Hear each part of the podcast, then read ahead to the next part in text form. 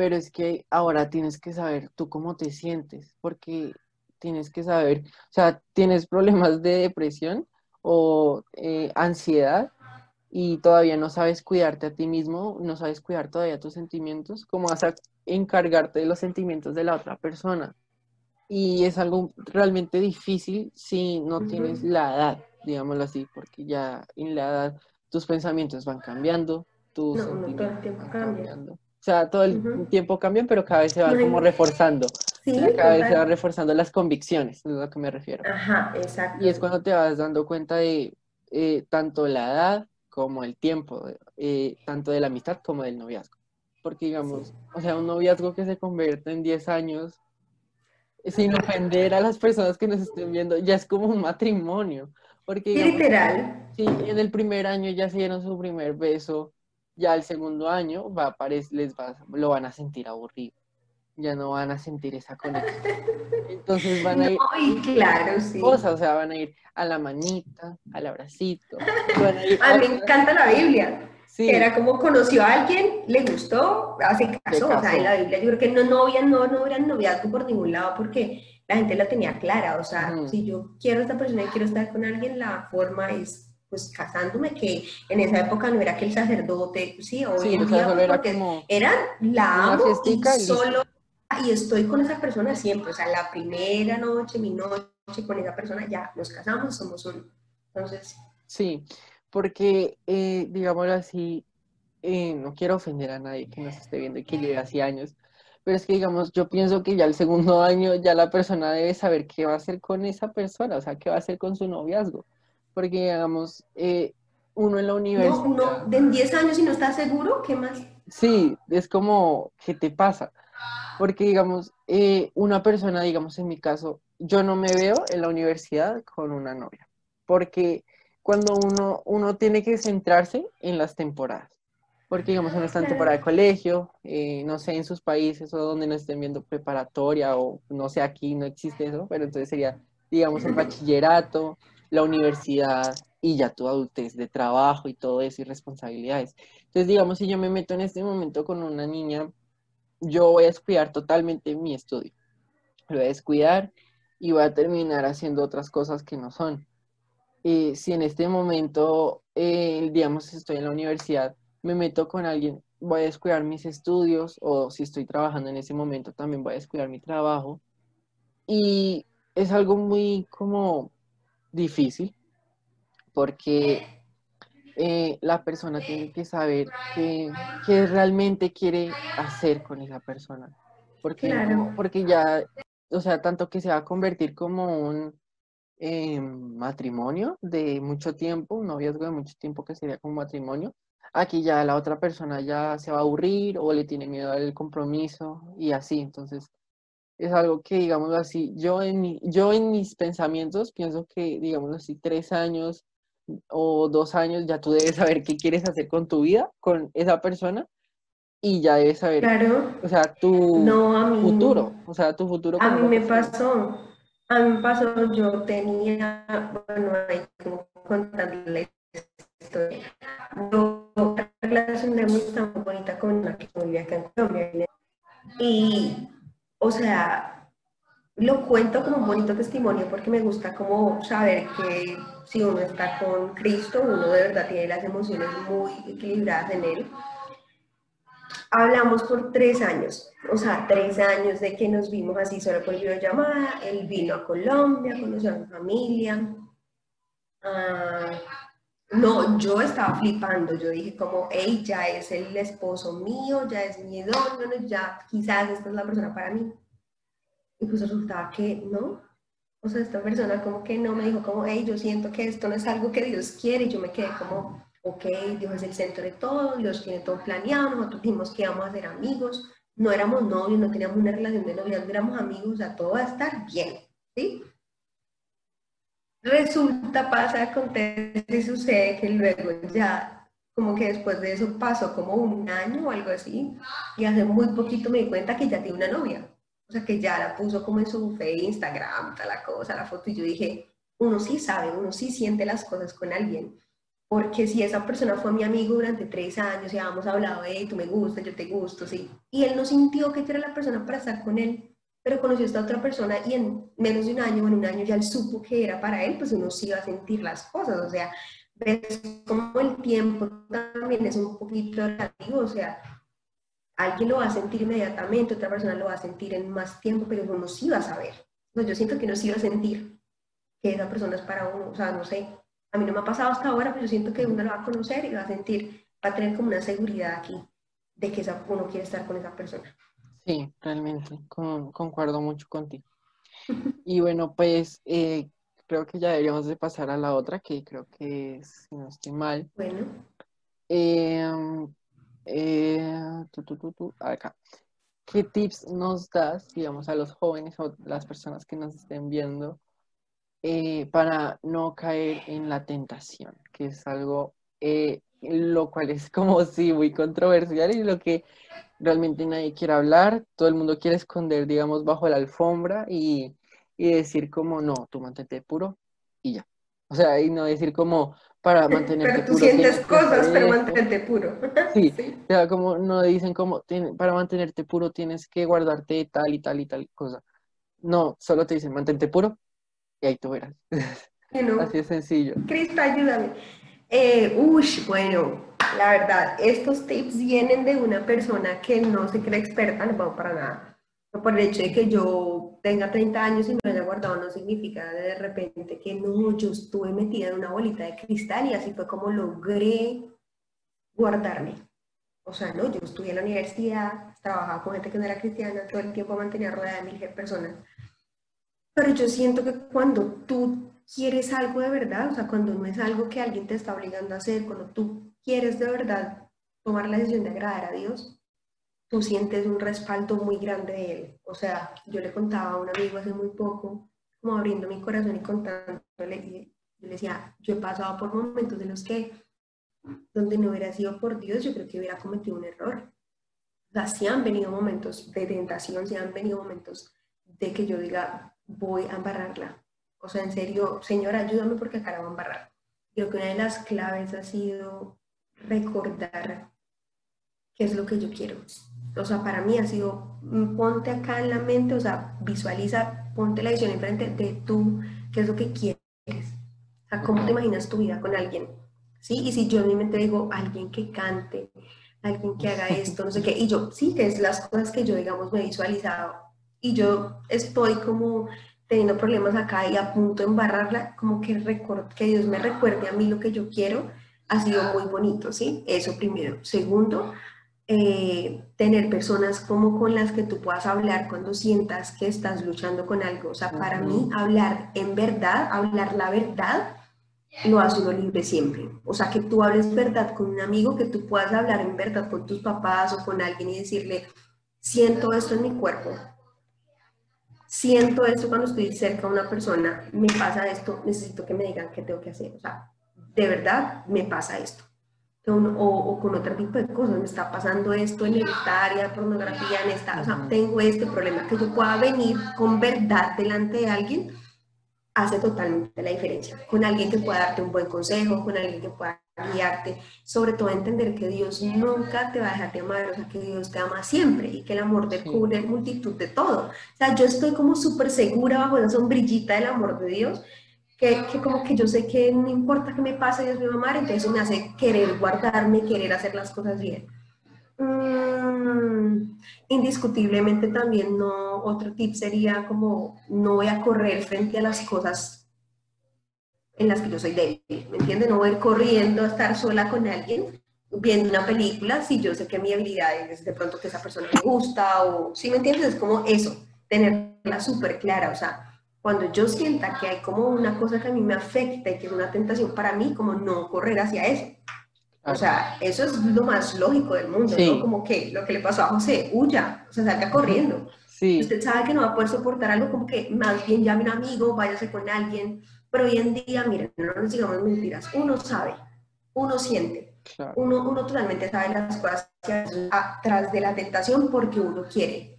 La Biblia dice que uno a veces peca de sus propios deseos. ¿Sí? Que desde adentro yo realmente lo que quiero hacer es ir a estar sola con esa persona, pues chévere, ¿sí? O sea, yo lo quiero. Entonces también entender un poquito eso, que, que, que o sea, siéntate y di, venga, yo quiero esto, ¿por qué? ¿Qué me falta? ¿Qué siento? ¿Qué me pasa? O sea, básicamente yo creo que serían esos.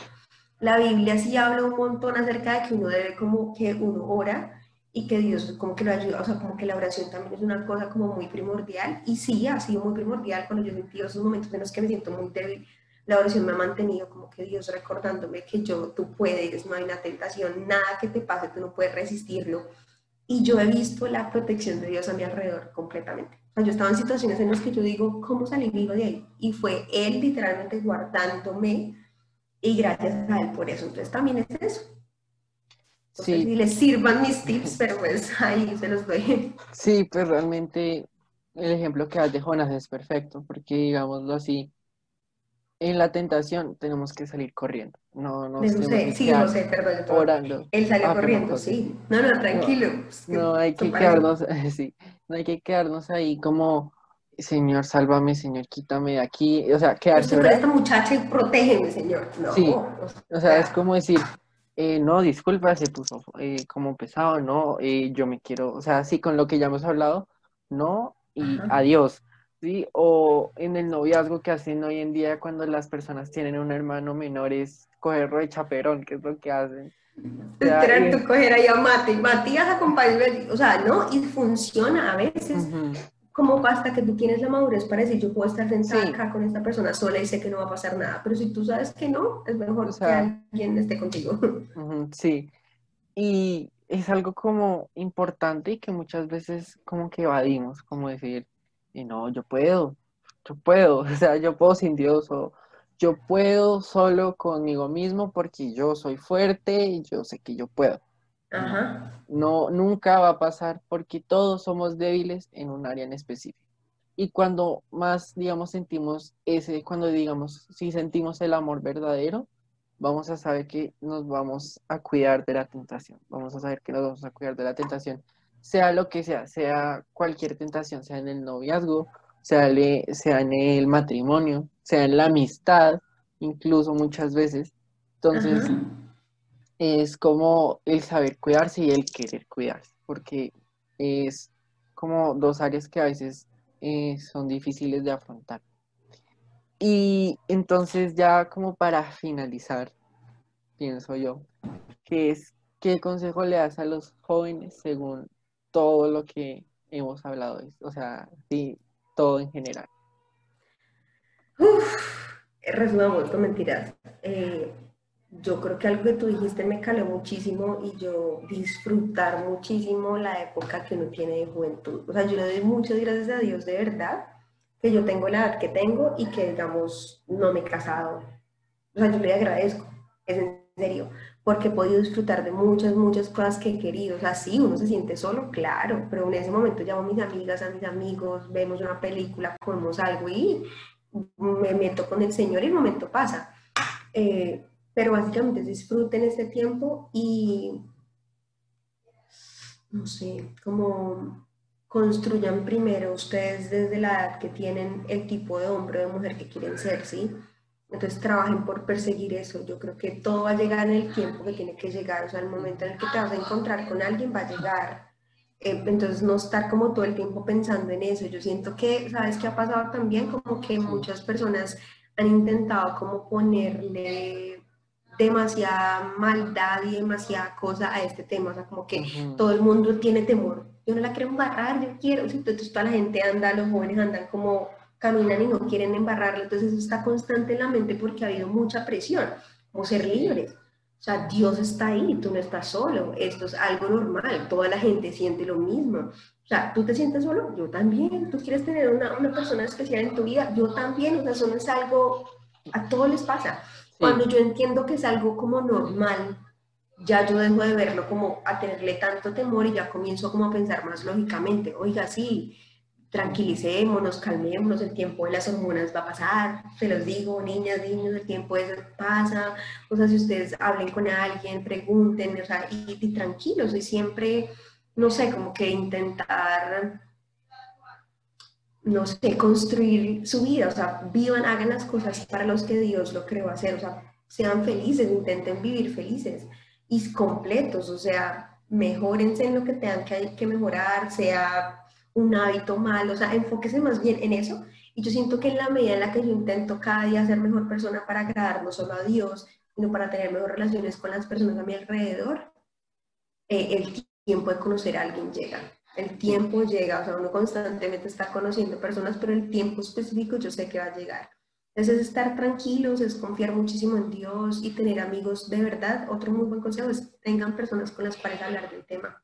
O sea, gracias a ti por este espacio, porque es que es muy importante uno poder hablar con el corazón abierto acerca de estos temas con alguien que no me va a buscar. O sea, yo sé que tú no me estás buscando a mí, ni yo te voy a buscar a ti. O sea, este es un espacio muy seguro. Se consigue amigos y personas con las cuales hablar del tema.